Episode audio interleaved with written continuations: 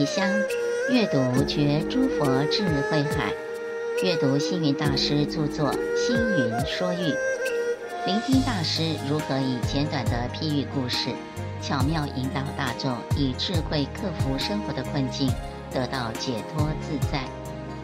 本系列故事分别中文及英文读诵，由香海文化执行长妙运法师中文诵读。人间佛教研究院副院长妙光法师以英文诵读。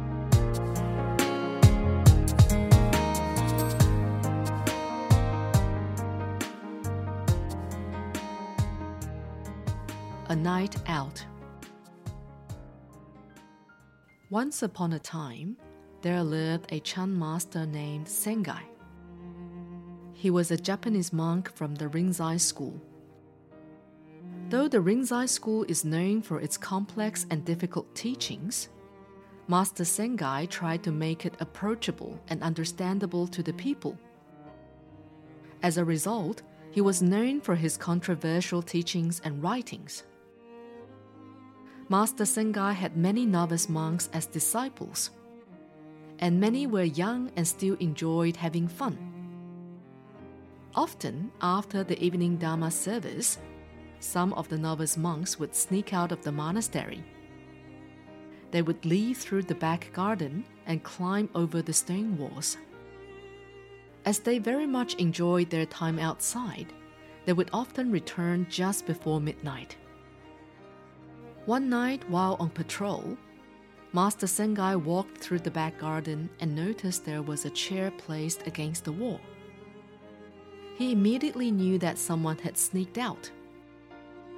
Quietly, he removed the chair, stood in its place, and simply waited there.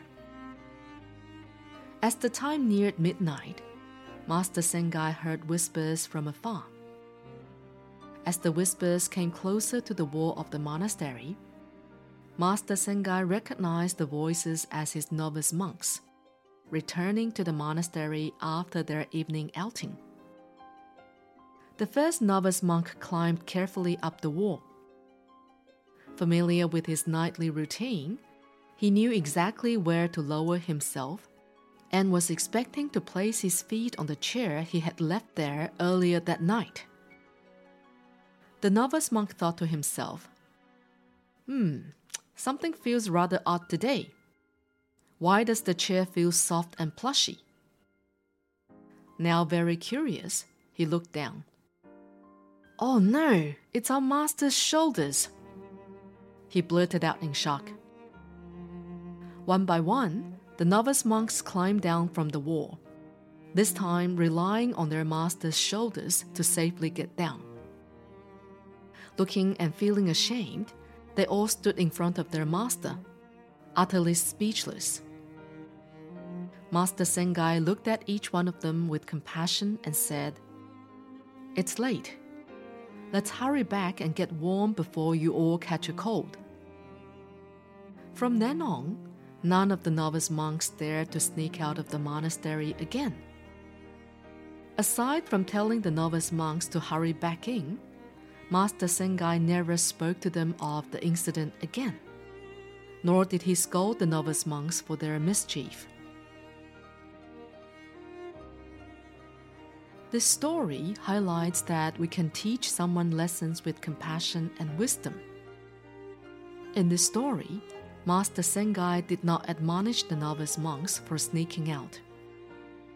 Instead, he acted with compassion, knowing how the novice monks would have reacted if he had scolded them.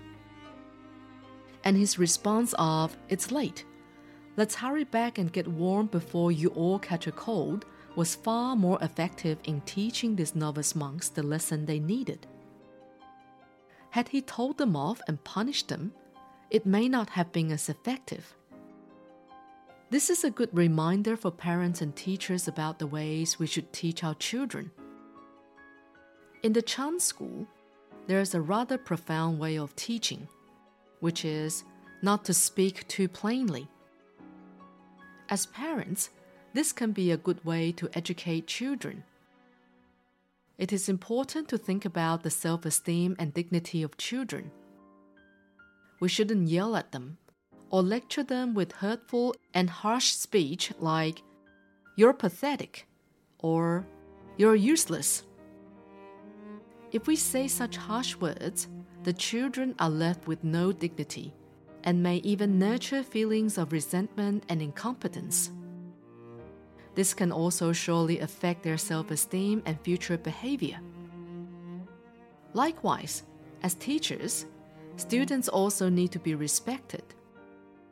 Hence, such hurtful remarks like, You're not smart enough, You're so stupid, or You'll never be any good, are harmful in the long run, as students would lose confidence and struggle to improve. For children to have self respect and self confidence, we must respect their dignity and self esteem, have faith in them, as well as love and care for them. This would help them in their process of learning and growing, and they will improve. Education is very important in our lives. However, the method used in educating is equally important. Sometimes an unintended word or action may have a huge impact on someone's mind and well being. How can we not exercise caution about this? In reality, there are always deep down reasons behind the behavior of our children. Fundamentally, educating them will require more than just scraping the surface. But we must first ask and consider what are their true and often hidden intentions. Just as Venerable Master Hsing Yun says, Value people for their knowledge, not their appearance. Value people for their will and aspirations, not their knowledge.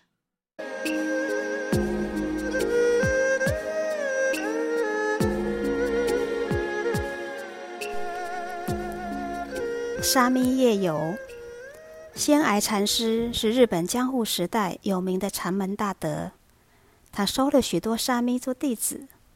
这些沙弥因为年幼、玩心重，经常在做完晚课以后，偷偷的翻墙出去游玩，直到半夜才回来。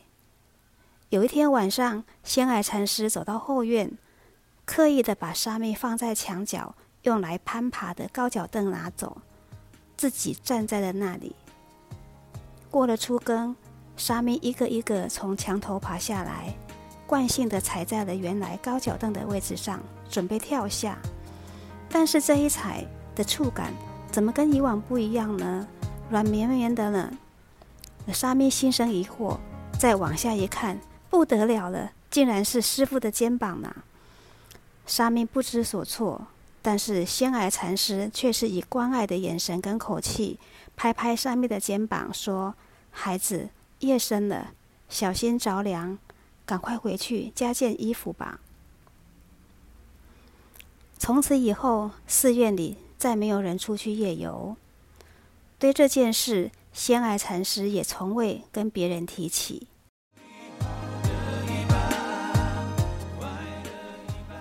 这禅门的不说破，是很高深的教育方法。现代父母教育儿女呢，不知道要为孩子留尊严、顾自尊，动不动就骂孩子没出息、你没用，不仅骂得小孩失去尊严，产生自卑心，也容易导致思想与行为产生偏差。同样，老师教育学生，也要替学生留颜面。什么你不聪明啊？你这么笨啊？真没有出息的责备数落，学生听久了就难以奋起飞扬，也容易堕落了。要孩子自尊自重，先要给他自尊、信心与关爱，孩子的学习过程自然会展现好的成果，进步也快。教育呢是人生大事，无心的一句话、一个动作。对于孩子身心的影响巨大，做师长的怎能不谨慎呢？其实孩子的行为必有深藏心底的原因，教育不应只在表象上琢磨，而是关心背后的动机，才是根本之道。仙崖禅师一句“夜深露重，小心着凉”，他所含藏的悲智，天下的父母跟老师能可以领会吗？